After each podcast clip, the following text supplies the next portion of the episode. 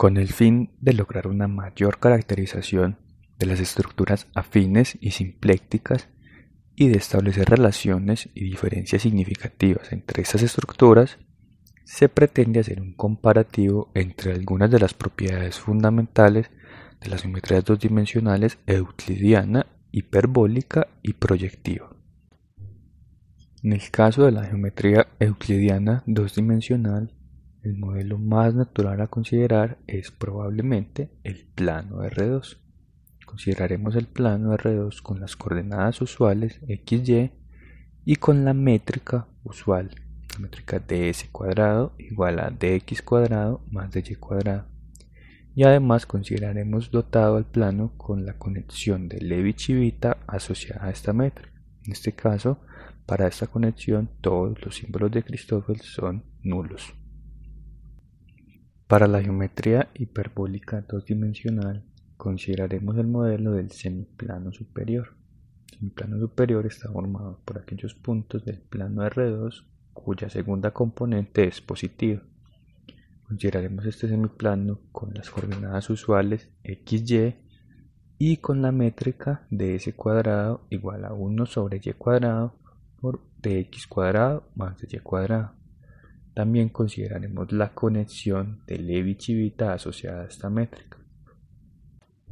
Nos podemos plantear para cada uno de estos modelos de estas geometrías las siguientes preguntas. Primero, ¿cómo son las curvas geodésicas? Es decir, dados dos puntos, ¿cuál es la curva que minimiza la distancia entre estos dos puntos? otros términos, eso nos llevaría a responder cómo son las líneas rectas en estos modelos, qué forma tienen las líneas rectas. También nos podemos preguntar cómo es el transporte paralelo de un vector a lo largo de una curva, cómo se ve en cada uno de estos modelos.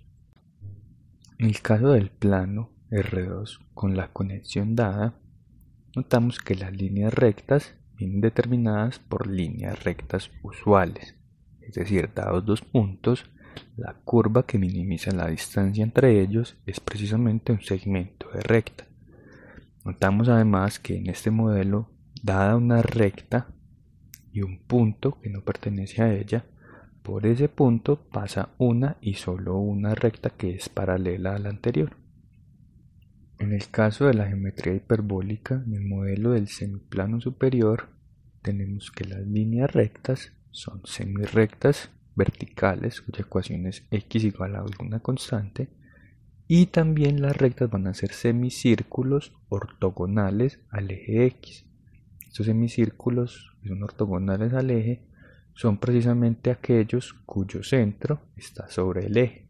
Esto lo que nos quiere decir es que dados dos puntos, la curva que minimiza la distancia entre ellos es o bien un segmento de recta vertical si esos dos puntos están sobre la misma vertical, o bien es un arco de circunferencia de una circunferencia que es ortogonal al eje X, si ellos no están sobre la misma vertical.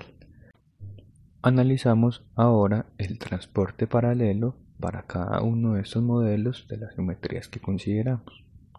En el caso de la geometría euclidiana, tenemos una curva suave notamos que un campo paralelo sobre esta curva es cualquier campo constante. Es decir, dado un vector sobre un punto de la curva, el transporte paralelo de este vector se hace de manera constante a lo largo de esta curva.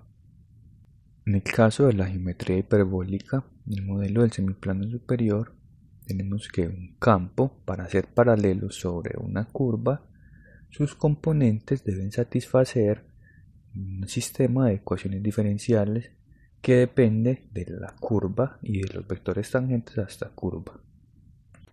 Notamos, por ejemplo, que a lo largo de una semirrecta vertical, el transporte paralelo se ve como el transporte paralelo usual, con la salvedad de que los vectores se ven más grandes a medida que se aleja del eje X.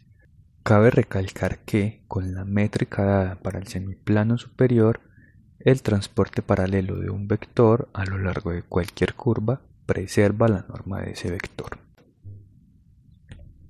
Para el caso de la geometría proyectiva dos-dimensional, podemos considerar el plano proyectivo que se obtiene identificando los puntos antipodales de la esfera. Una conexión para el plano proyectivo la podemos obtener a partir de la conexión de Levi-Civita de la esfera, pues la identificación antipodal está dada por una acción libre de un grupo discreto sobre la esfera. En este modelo, las rectas son círculos máximos sobre el casquete superior de la esfera. Como los puntos antipodales sobre el ecuador están identificados, todo par de rectas se van a cortar en un único punto. Si este punto de corte está precisamente sobre el ecuador, decimos que estas rectas se cortan en el infinito. Esto concuerda con que en esta geometría proyectiva no existan las rectas paralelas.